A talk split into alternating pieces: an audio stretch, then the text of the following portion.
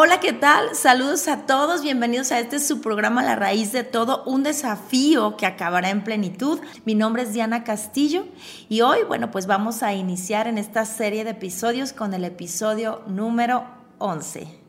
Y bueno, hoy vamos a ver el tema de la sustancia del hombre. ¿Cuál es la sustancia del hombre que nos lleva a todos los problemas hasta enfrentarnos a la muerte?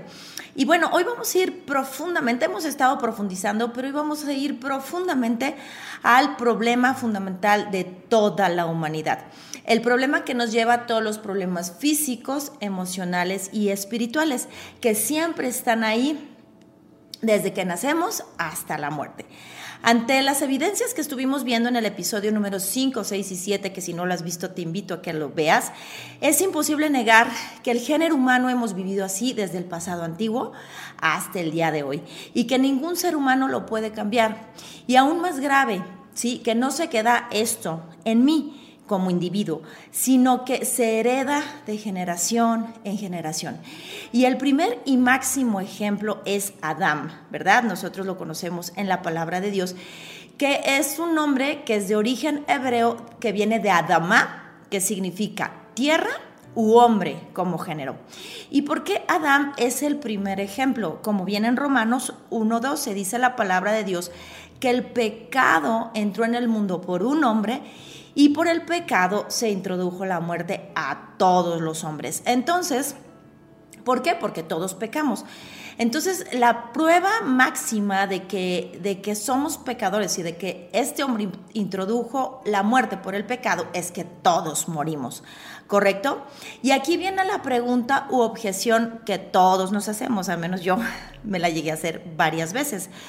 Y si este primer hombre lo hizo, ¿por qué yo tengo que pagar?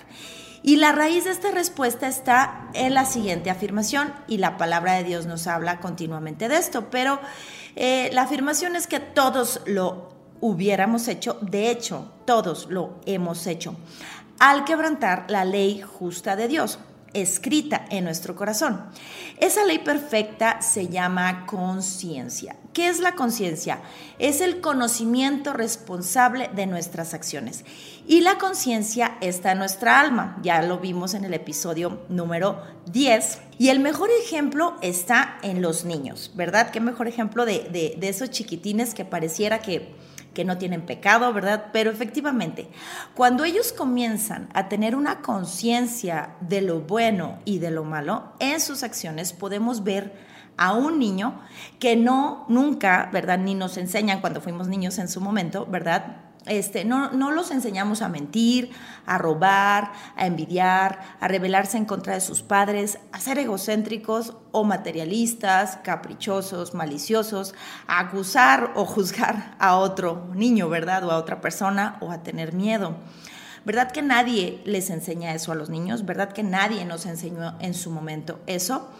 Y reafirmando esta idea, viéndolo de forma opuesta, yo nunca, he visto un niño que por su propia naturaleza diga siempre la verdad, no tome cosas que no son suyas, no desee lo que otros tienen, no se rebele contra sus padres, piense en los demás antes que él, no se sienta el centro de atención, que busque a Dios por sí mismo y se conforme con lo que tiene, ¿verdad? O no tengan miedo.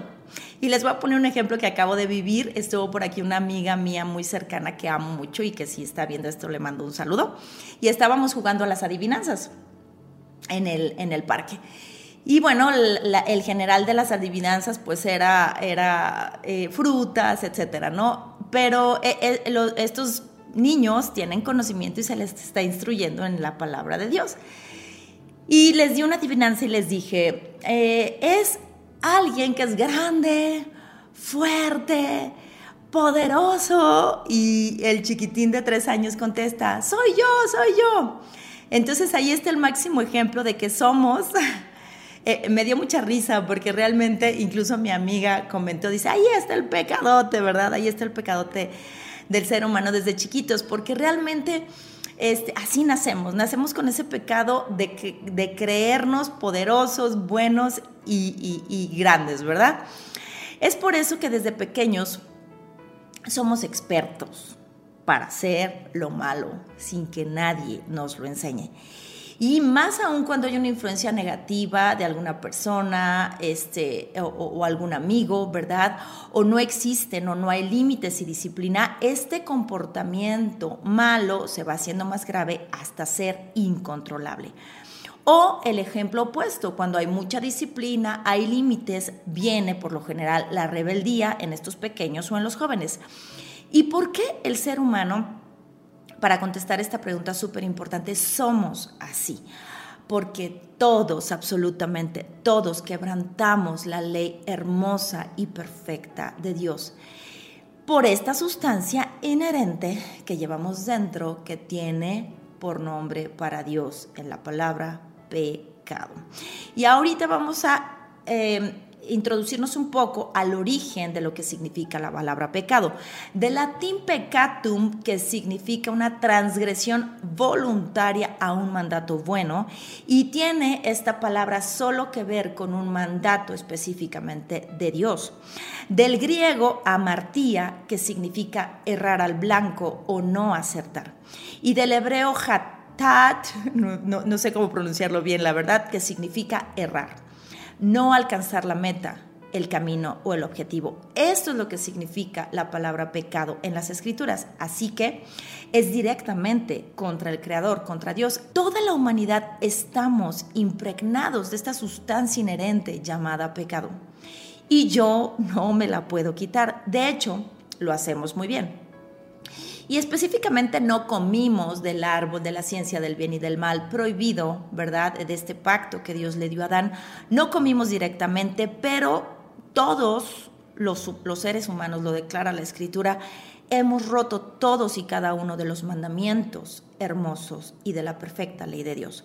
Eso lo declara Dios en Oseas 6.7, donde dice, más ellos, cual Adán, traspasaron el pacto y ahí prevaricaron contra mí. Ya habíamos visto que la palabra prevaricar es faltar conscientemente a un mandato.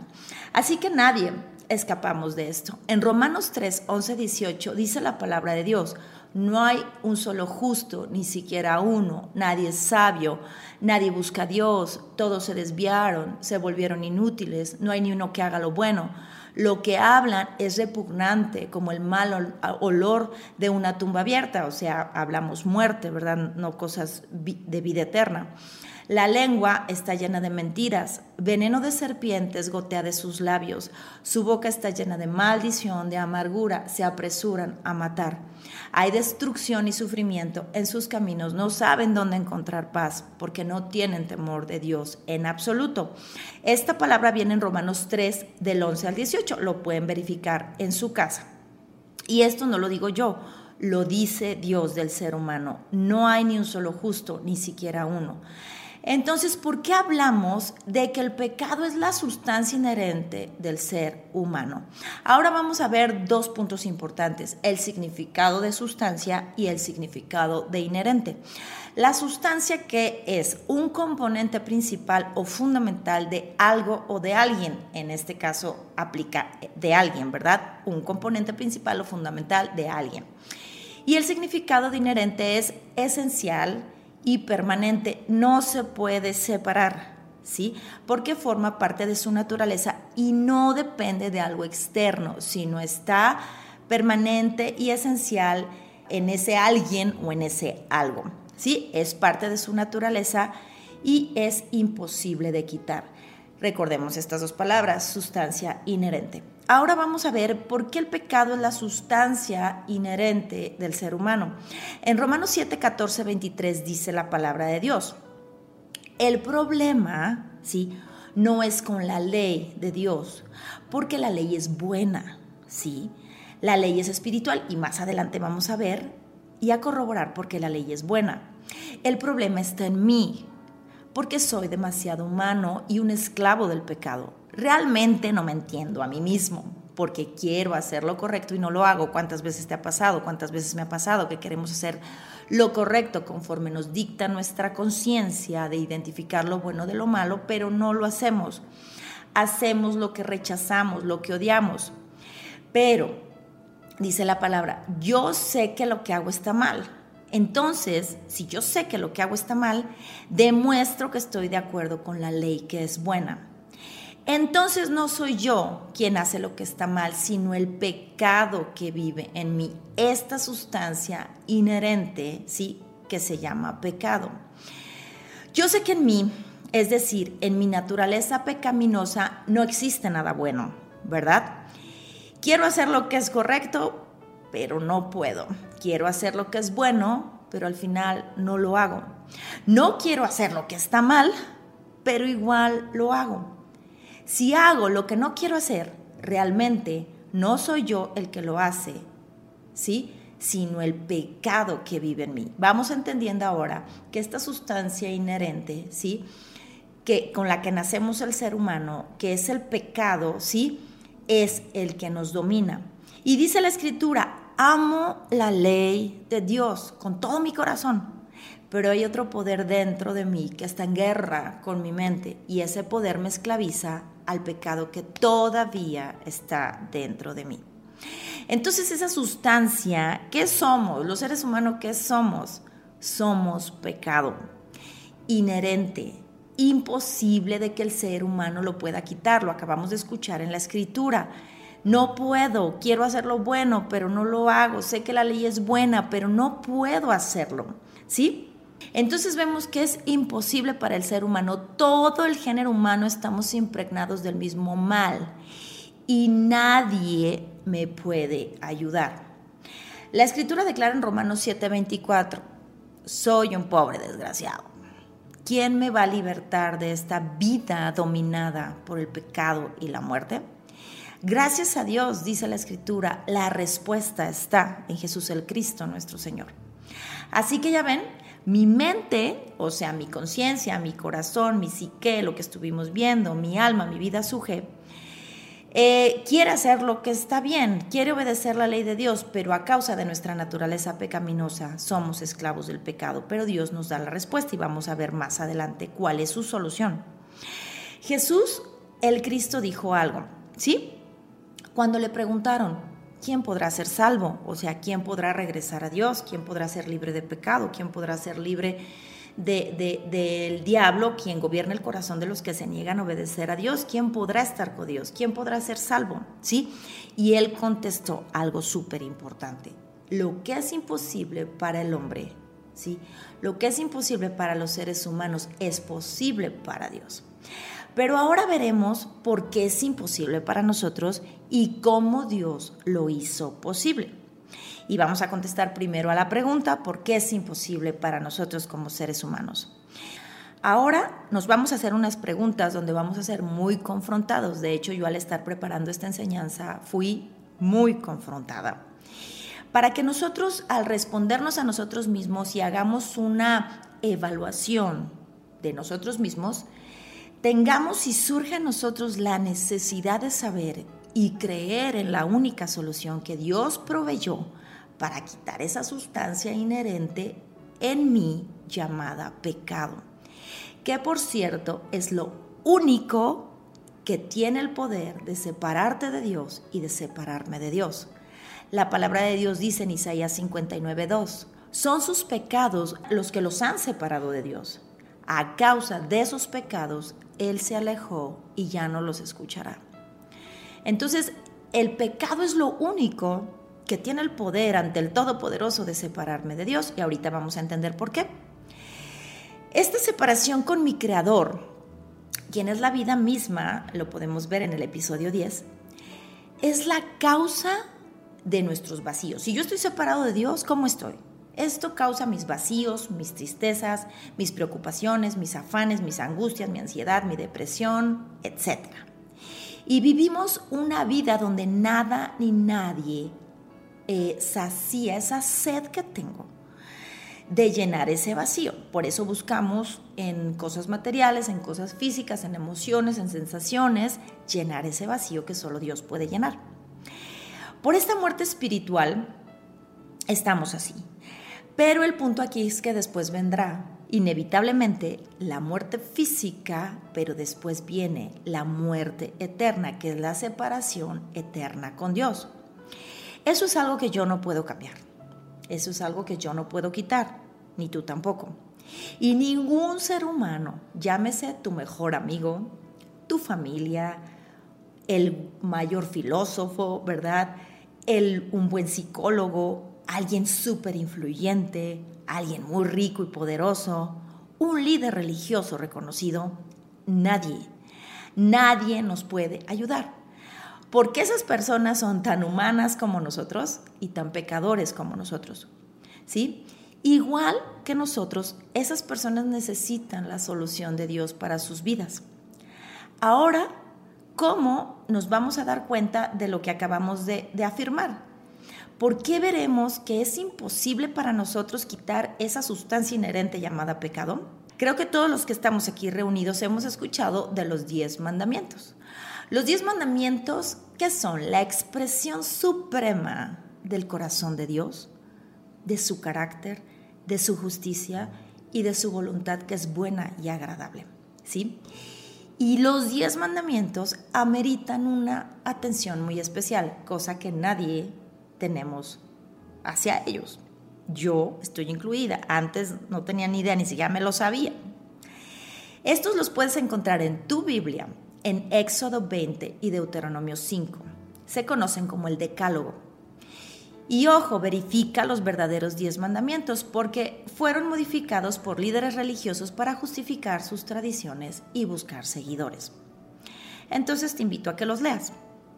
Y vamos a hacer 10 preguntas relacionadas con cada mandamiento, pero los voy a leer directamente de la Biblia y me voy a ir a Éxodo 20. Primero voy a leer el mandamiento y después vamos a responder a una pregunta específicamente y los voy a, a, resumir, ¿ok? No lo voy a leer textualmente, por eso te invito a que lo leas. Dice la palabra de Dios, yo soy el Señor tu Dios, no hay otro Dios fuera de mí. No te hagas ninguna clase de ídolo ni imagen de ninguna cosa que esté en el cielo, en la tierra o del mar. No te inclines ante esas imágenes. ¿Ok? No hagas mal uso del nombre del Señor tu Dios. Acuérdate de guardar el día de descanso, el descanso. Pongan atención aquí. ¿Sí? Y dice, honra a tu padre y a tu madre, no cometas asesinato, adulterio, no robes, no des falso testimonio y no codicies lo que no es tuyo, lo que tienen otros. Este es el resumen del decálogo. Ahora vamos a hacernos la pregunta de lo que somos. Vamos a hacer una introspección de cómo se le llama a las personas que infringimos estos mandamientos. La pregunta a contestar va a ser esta. ¿Cómo se le llama a alguien? ¿Cómo se le llama a alguien que niega al Dios, verdadero, que infringe el primer mandamiento? Se le llama incrédulo, se le llama egocentrista y se le llama orgulloso. ¿Por qué? Porque el egocentrista no se trata de Dios, se trata de mí. El incrédulo no tiene al Dios verdadero en el lugar que le pertenece porque no cree él y el orgulloso siente ese amor propio antes de amar a Dios. Así se le llama a alguien que niega al verdadero Dios, que infringe el primer mandamiento. ¿Cómo se le llama a alguien que hace imágenes de algo, lo que sea? Ponle el nombre que tú quieras, la figura que tú quieras, ¿sí? Que hace imágenes de algo y se inclina ante ellas. Dios le llama idólatra. Porque hace un Dios a su medida, hace un Dios falso de algo físico, que no tiene Espíritu Santo, que no tiene vida, para que ese Dios o lo que sea, que le pongas tú el nombre que quieras, haga lo que yo le pida y cumpla lo que yo quiera. Ahora, ahí se está infringiendo el segundo mandamiento. El tercer mandamiento, ¿cómo se le llama a alguien que usa el nombre de Dios en vano? Como un juramento o expresión de lo que sea, ¿verdad? De lo que sea. Se le llama blasfemo. Y es una ofensa verbal o tomar su nombre como sin valor para manchar su reputación. ¿Cuántas veces han utilizado tu nombre para manchar tu reputación o, han utilizado, o por ejemplo, las personas que les roban su identidad, ¿verdad?, para hacer mal uso de su nombre? Ah, pues algo parecido es usar el nombre de Dios en vano. En el 3 se infringe el tercer mandamiento, blasfemia. ¿Cómo se le llama a alguien al que no le interesa buscar a Dios? Al que no le interesa el descanso de Dios, ni siquiera un día a la semana, ¿verdad? Que el séptimo día era el símbolo de estar eternamente con Dios. En la ley de Dios era un día el que Dios pedía para estar con Dios. Entonces, mínimo una vez a la semana buscar la presencia de Dios, buscar su palabra. ¿Cómo se le llama a alguien así? en la Biblia Dios nos llama necios. Y ya busqué eh, los significados, ya ven que les estuve diciendo que buscaran en Google el significado de necio. Y se los voy a compartir. Somos incapaces, tontos, simples, ignorantes, torpes, obstinados, tercos, imprudentes. Y hay más. Pero eso es lo que significa necio. Ahí se infringe el cuarto mandamiento. ¿Cómo se le llama a alguien que deshonra a sus padres? Pues rebelde, ¿verdad? Se infringe el quinto. ¿Cómo se le llama a alguien que mata u odia a su prójimo? En el Nuevo Testamento Jesús habló de que el odiar a tu hermano es como ser un asesino. Es lo mismo. Odiar es aborrecer, detestar y no soportar. No lo matamos porque tal vez no podamos, porque nos vamos a la cárcel, pero si en nuestro poder estuviera matarlo, lo haríamos.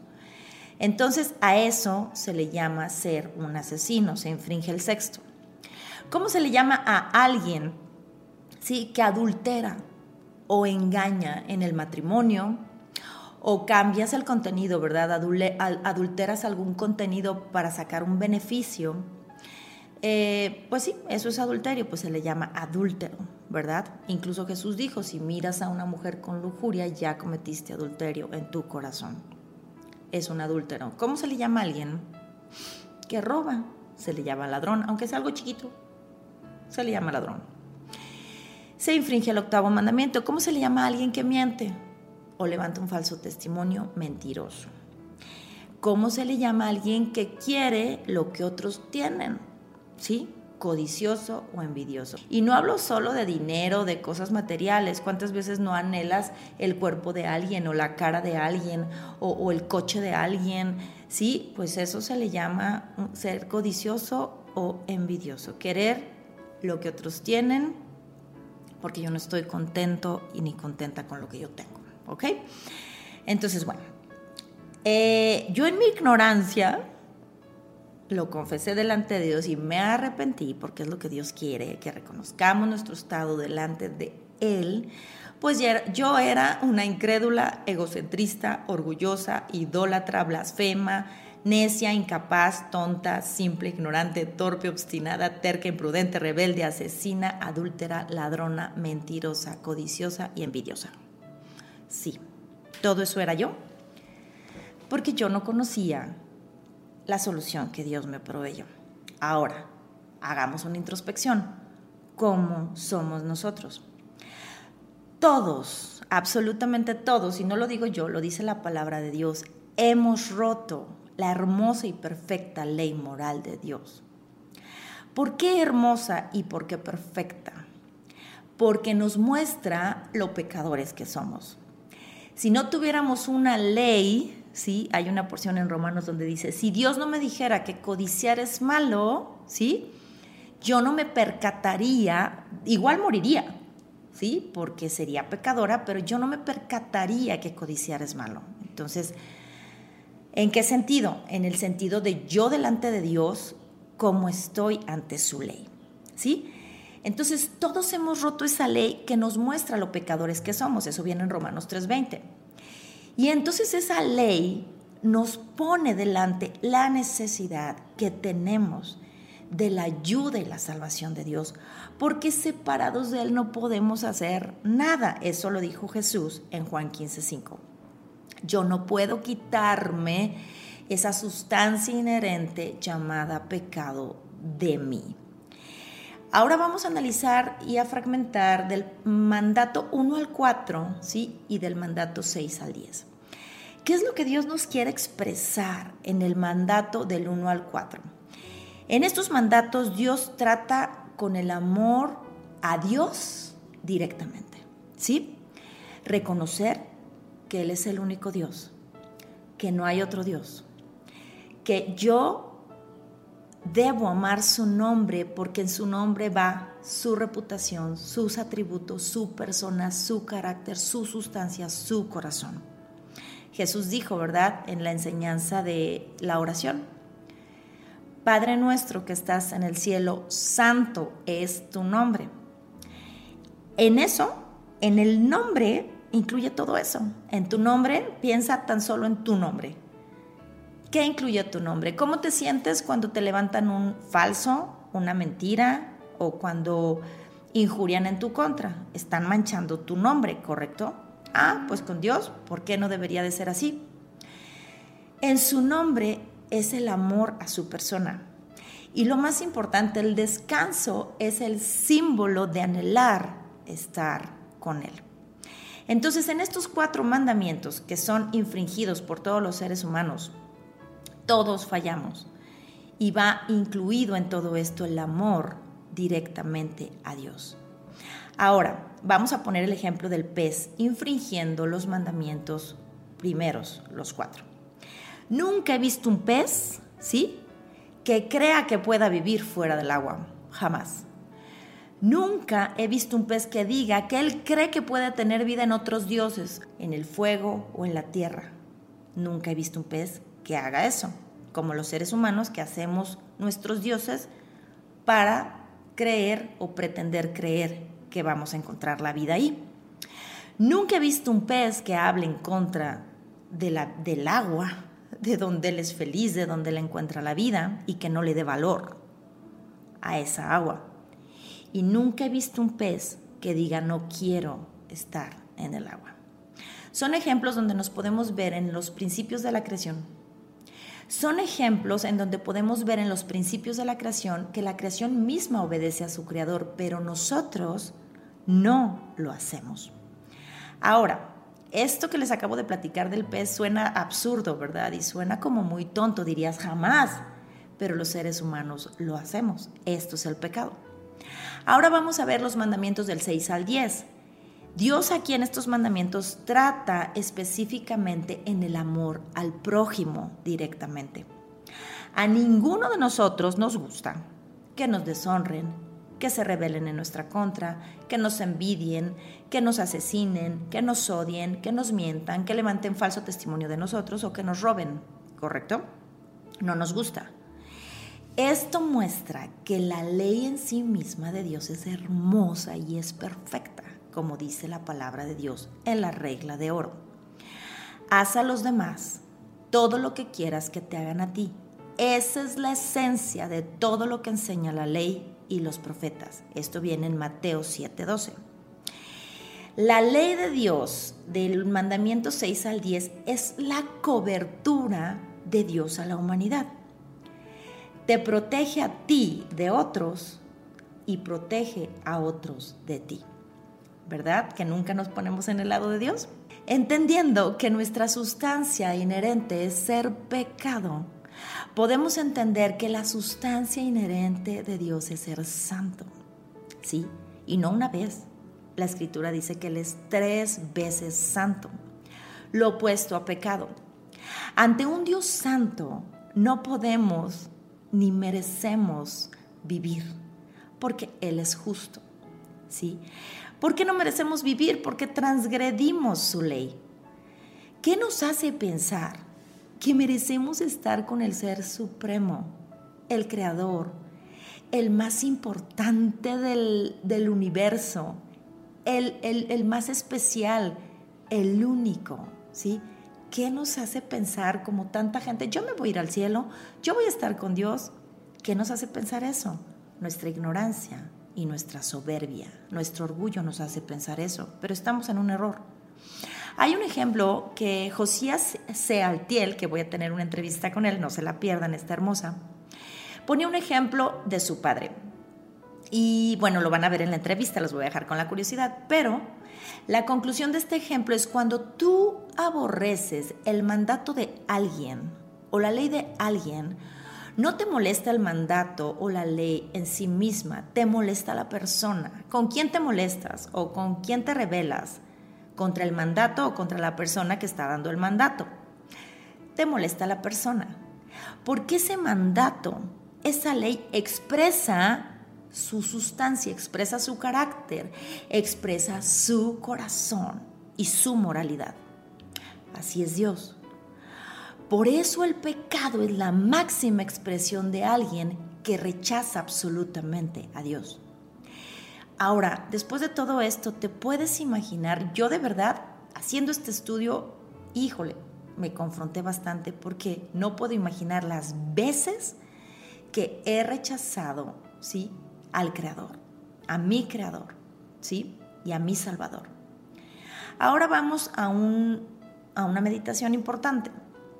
Si tú conocías la ley, supongamos que te la aprendiste de memoria por algún evento especial, ¿cuántas veces has fallado esta ley, aunque te la sabías de memoria, aunque la conocías?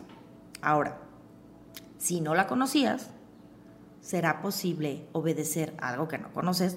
Imposible.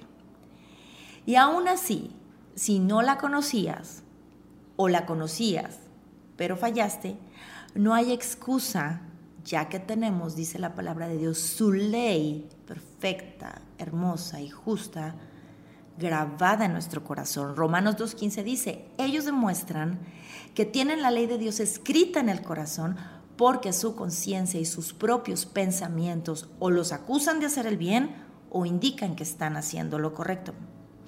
En Salmo 51.4.5 dice la palabra de Dios, no lo digo yo, soy pecador de nacimiento, desde el momento en que me concibió mi madre.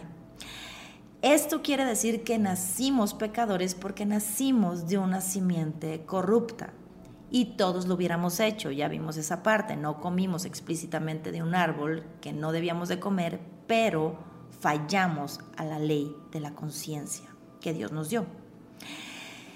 Y vamos a ver algo súper importante, el fruto, ¿sí? de vivir en este pecado, o el fruto de la carne, como dice la escritura, o el fruto del alma, ¿verdad? Del corazón, de la mente.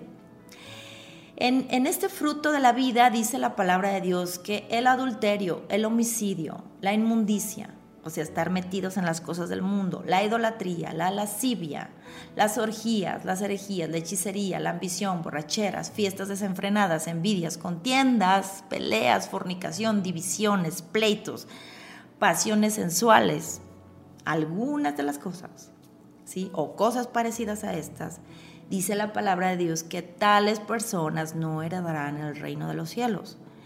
Ese es el pecado moral. Pero el pecado por el cual se desencadena este pecado moral es por el pecado fundamental que es nuestra ignorancia y nuestra incredulidad. Ya lo hemos estado viendo.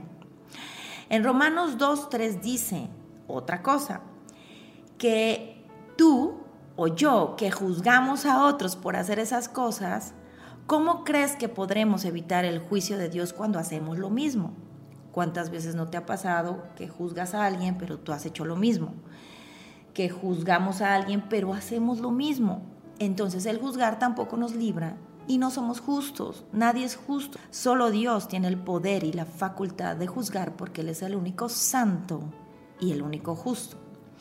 En Salmo 51, 4, 5 dice la palabra de Dios, contra ti, solo contra ti he pecado y he hecho lo malo ante tus ojos. Dios, aquí está hablando el salmista de Dios, que solo pecamos contra Él.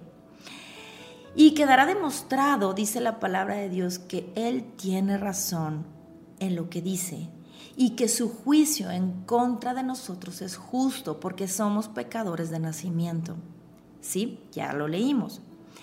Y hay otra porción muy importante que debemos de entender que viene en la palabra. En Job 35.6 dice la escritura, si pecas, si tú y yo pecamos, ¿En qué afecta eso a Dios? En nada. Él seguirá siendo Dios, Él seguirá siendo santo, Él seguirá siendo amor, Él seguirá siendo justo, Él seguirá siendo eterno. Si pecas, ¿en qué afecta eso a Dios?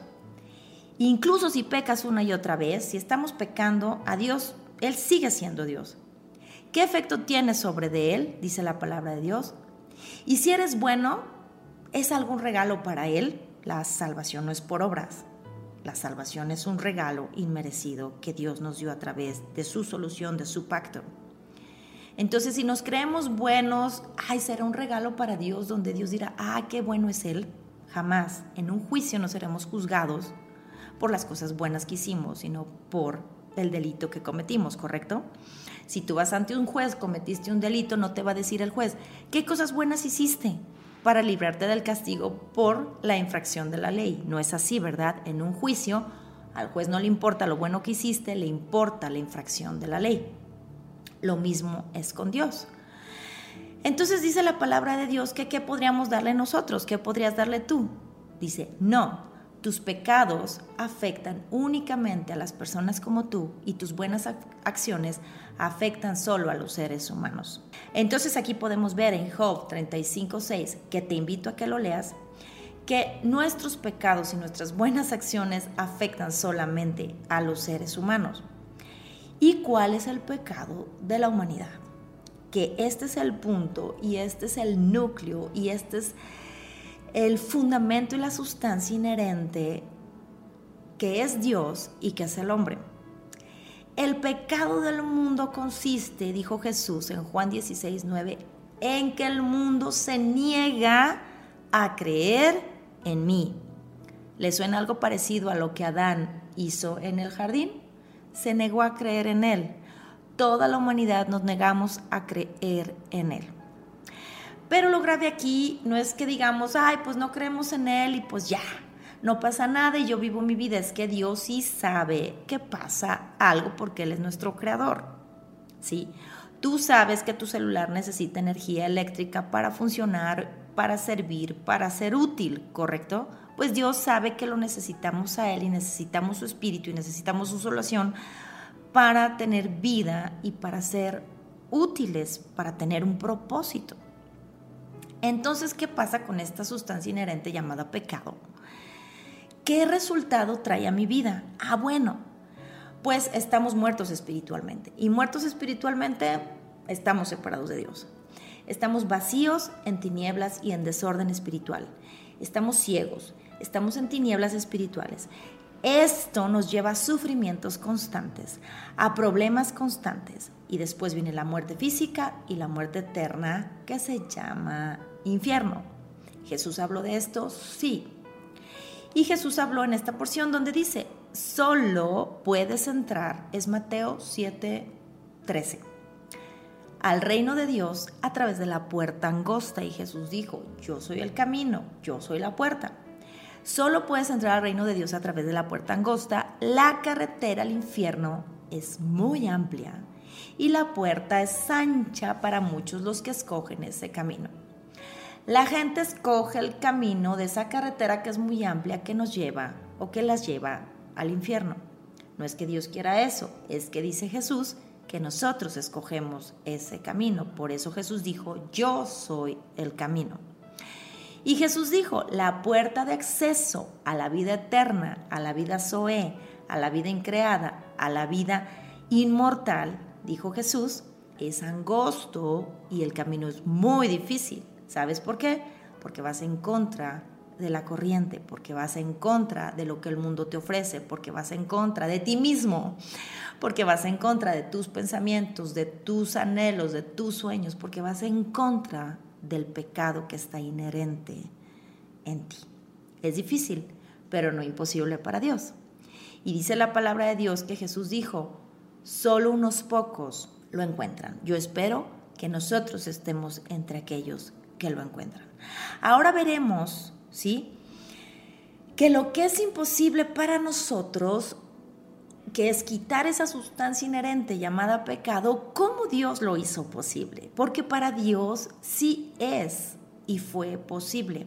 Y vamos a la escritura para ver cuál es la respuesta de Dios para el hombre, ¿sí? Por eso aquí no vamos a ver ninguna religión, ninguna filosofía, ni nada de lo que hemos estado hablando, porque nada de eso nos puede ayudar.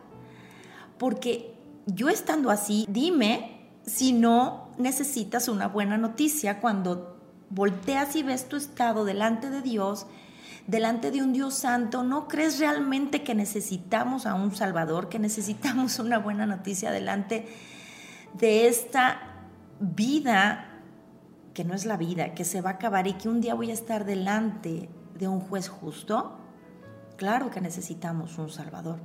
Y la buena noticia es acerca del Hijo de Dios, que fue prometido y hablado muchas veces.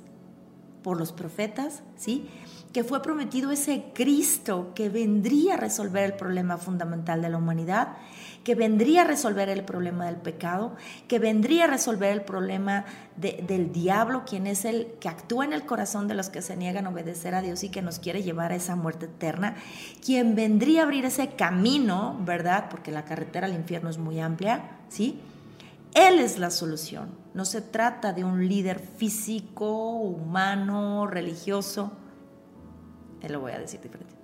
No se trata de un líder humano, nadie podemos resolverlo. Se trata del Cristo que vino, ¿sí? Quien es el Hijo de Dios a resolver el problema de la humanidad. Y lo vamos a leer textualmente en el libro de Hebreos 9, del 14 al 15, y dice que Dios habló muchas veces y de muchas maneras en otro tiempo, en el pasado. A través de los profetas, todo el Antiguo Testamento es los profetas hablando, ¿sí? De ese Mesías que vendría, ¿sí? Y ahora en estos días nos ha hablado por su Hijo, ¿sí? Y a Él lo constituyó heredero de todo, ¿verdad? Vimos en el principio que ese pecado no solo se queda en nosotros, sino que lo heredamos de generación en generación y que esa herencia no termina y que Adán nos heredó esa herencia pues de maldición, esa herencia de separación con Dios. Pero ahora Jesús como este Cristo, este Hijo de Dios, Dios lo constituyó heredero de todo, pero de la herencia eterna que Dios nos prometió tiempo atrás. Eso lo vamos a ver. Entonces dice la palabra de Dios que hoy nos habla a través de su Hijo, que constituyó heredero de todo y por quien Él hizo el universo, ¿sí? Y Él, quien es el resplandor de su gloria, o sea, en el Hijo de Dios podemos ver la hermosura de Dios, el carácter de Dios, la misericordia de Dios, su justicia, su, paz, su descanso, su verdadera comida, su verdadera bebida, su pacto eterno, su sacrificio, porque Él se puso en nuestro lugar. En el Hijo podemos ver el resplandor de su belleza, de su gloria indescriptible. Y podemos ver en el Hijo la imagen, ahora sí lo podemos ver, no físicamente ciertamente, porque yo nunca vi a Jesús, el Mesías, físicamente, pero hoy da testimonio a través de los que hemos creído, de los que creyeron, y este mensaje fue corriendo, fue corriendo a través del, de la distancia y a través del tiempo, y hoy se cumple la bienaventuranza que Jesús dijo, más bienaventurado es aquel que sin ver cree. ¿En quién? En Él. ¿Sí? Porque Él es la imagen misma de su sustancia, de su santidad. Y quien, el Hijo, ¿sí? Sustenta todas las cosas con la palabra de su poder. Entonces yo les pregunto, ¿será importante conocer la palabra de su poder? Es indispensable. Es algo que no podemos dejar por alto. Y empecemos, bueno, ahorita empezamos con los diez mandamientos, ¿verdad? Entonces Él sustenta todas las cosas con la palabra de su poder, porque nada pasará, su palabra no pasará, lo que Él ha dicho, así será, ¿sí? y Él efectuó la purificación. Aquí está la solución de Dios, ¿sí? Por eso es necesario creer la buena noticia de Dios para nosotros, porque Él efectuó la purificación de nuestros pecados por medio de sí mismo. Por eso Jesús dijo, yo soy el camino, yo soy la verdad y yo soy la vida y nadie va al Padre si no es a través de mí, porque Él efectuó la purificación por medio de sí mismo. Hay otra porción que dice, la sangre del Cristo nos purificará la conciencia de acciones pecaminosas para que ahora sí adoremos al Dios viviente, ahora sí estemos con el Dios viviente. Solo en el Cristo podemos adorar a Dios, porque solo en el Cristo podemos estar con Dios. No hay otra manera de recibir el Espíritu Santo de Dios. Y dice, pues por el poder del Espíritu Eterno, el Espíritu de Cristo, el Espíritu de Dios, el Espíritu Santo, el Cristo, por ese poder, ¿sí? Dice la palabra que el Cristo se ofreció a sí mismo a Dios, o sea, a sí mismo, como sacrificio perfecto por nuestros pecados. Te invito a que leas Isaías 53. ¿sí? Por eso Él es el mediador, ¿sí? De un nuevo pacto entre Dios y la gente, para que todos los que son llamados puedan recibir esa herencia eterna, esa vida eterna, la salvación de Dios, volver a Dios, porque Dios ha prometido esa salvación y la vino a cumplir a través del Hijo de Dios, quien es Jesús.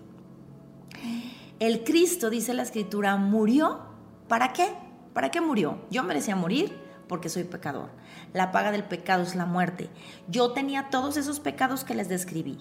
Era una egoísta, idólatra, blasfema, eh, eh, todo, todo, ¿verdad? Pero dice la palabra que el Cristo murió para librarnos del castigo por los pecados que cometimos bajo el primer pacto. El primer pacto es la ley dictada por Dios que nadie podemos cumplir solo a través de la fe en Jesús como el Cristo podemos obedecer la ley perfecta. ¿Ok? Y entonces vamos a la conclusión, ¿sí? En Romanos 7:24 dice la escritura, soy un pobre desgraciado. En mi caso soy una pobre desgraciada. ¿Quién me libertará de esa vida dominada por el pecado y la muerte que me lleva a todas las consecuencias que Dios no quiere que vivamos? ¿Sí? Gracias a Dios. La respuesta, la solución está en Jesús el Cristo, nuestro Señor. ¿Sí? Así que ya ven, dice la escritura, en mi mente, ¿sí? quiero obedecer la ley de Dios, pero a causa de mi naturaleza pecaminosa no puedo. Así que lo necesitamos a Él para realmente arrepentirnos, ¿sí? Entender que Él es ese verdadero Rey eterno, que fue el único que pudo vencer al diablo que tenía el poder sobre la muerte. Eso viene en Hebreos 2, 14 y 15, ¿sí? El único, y cómo lo demostró, Él resucitó al tercer día, Él no se quedó muerto. La muerte existe, sí, la muerte existe. No puedo a veces creer de verdad que las personas tengan un concepto de la muerte tan errado. La muerte apesta, huele mal. Incluso las flores muertas, si las han olido, huele mal. La muerte llega. La muerte existe. A la muerte nos vamos a enfrentar un día. Y no puedo a veces creer que las personas tengamos un concepto tan minimizado y tan errado y tan equivocado de la muerte. La muerte es algo terrible, la muerte es algo grave.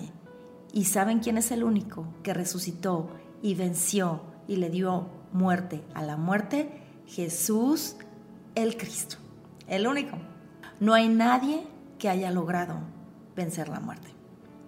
Entonces, Él es ese único rey que venció la muerte, ¿sí? Él es el único cordero que quita este pecado del mundo, que fue y se puso en tu lugar y en mi lugar, ¿sí? Que cargó los pecados de toda la humanidad, ¿sí? Y lo voy a leer. En 2 de Corintios 5:21 dice, "Pues Dios hizo que el Cristo, quien nunca pecó, o sea, él nunca tuvo lo que nosotros tenemos, toda esa parte que ya estuvimos viendo, el que nunca pecó fuera la ofrenda, ¿sí? Por nuestro pecado, ¿sí? Para que nosotros pudiéramos estar en una relación correcta con Dios por medio del Cristo. Entonces tú no lo puedes hacer, ningún ser humano lo puede hacer, solo el Cristo lo pudo hacer y lo hizo. Lo único que tenemos que hacer es creer. Entonces Él es el único sacerdote perfecto que entregó el sacrificio perfecto, que no solo entregó el sacrificio, sino que Él mismo fue el sacrificio perfecto para el perdón de nuestros pecados, para que nosotros nos deleitemos y estemos agradecidos y enamorados por lo que Él hizo por nosotros sin merecerlo. Y Él es el único que sustenta todo con el poder de su palabra y el único que abrió ese camino nuevo para encontrarnos nuevamente con Dios. Y ahora empecemos en una relación correcta con Él, como dice la palabra. Y bueno, pues espero que haya sido de gran edificación y entendamos que esa sustancia inherente llamada pecado la tenemos todos, trae consecuencias garrafales hasta la muerte eterna, pero el único que pudo hacerlo fue Dios mismo, quien es el Cristo que vino, ¿verdad? Y se negó a sí mismo para venir a servirnos como un esclavo, para venir a, a ser el siervo sufriente, el hermoso Dios eterno que en él hay salvación y perdón de pecados para todos nosotros. Y bueno, pues ya estando en este pacto, todo empieza a ser transformado, pero ese será otro tema. No se pierdan los siguientes episodios de La Raíz de Todo para comprender más esta verdad que Dios nos da a través de su palabra. Y bueno, pues para continuar con, con todo lo que hemos estado compartiendo, les voy a compartir algo personal de mi vida. Y, y, estaba pensando, bueno, pues ¿qué les puedo compartir? Este, qué lugares me gustan, ¿verdad? Eh, referente, hay personas que les gusta la playa, hay personas que les gusta visitar lugares coloniales, ¿verdad? Hay personas, eh, no sé, etcétera. Pero yo creo que a la gran mayoría nos gusta mucho la parte de la jungla, ¿no? La parte de las cascadas, me encanta todo eso, lo que son los cenotes, las cascadas, todos esos paisajes, bueno, me, me enloquecen, ¿verdad? Se me hacen preciosos. Y pues la playa, ¿a quién no nos gusta la playa? Bueno, hay gente que no le encanta, no le encanta la playa, pero el mar, las olas, meterme a las olotas me divierte muchísimo, me encanta, le tengo su respeto, pero me gusta mucho todos esos lugares de la creación de Dios.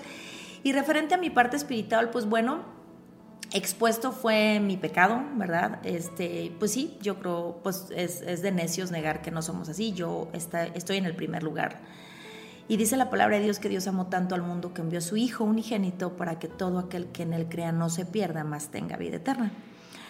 Él no envió a su Hijo a condenar, sino a salvar. Pero ¿en qué consiste la condenación? En que la gente amó más las tinieblas que la luz, porque sus obras eran malvadas. Pero los que han recibido esta salvación, dice la palabra, que expresamos y confesamos nuestro pecado, porque eh, nos gusta y nos agrada y nos deleitamos en que las personas puedan ver la obra que Dios ha hecho en nosotros. Y yo me confieso pecadora, me confieso que todo eso lo tenía yo, pero que Cristo me ha salvado, que Cristo me ha perdonado y que me ha convertido en una persona nueva. Y bueno, les tengo una invitación como siempre de no perderse ningún episodio, de compartir el contenido si es de edificación para tu vida y crees que otros puedan tener esta vida eterna a través de este contenido, eh, de darle like, de suscribirse, eso nos ayuda mucho para que en, en las mismas plataformas se comparta más el contenido, leer la palabra de Dios, no te olvides. Eh, nada va a sustituir el que tú leas la palabra de Dios con el fundamento de el Mesías como el Salvador de tu vida. Y ahorita estoy haciendo una invitación nueva, ¿verdad? Si tú has escuchado los episodios de La Raíz de Todo y quisieras testificar, en tu perfil en Facebook, en Instagram, en TikTok, pues te lo agradecería muchísimo.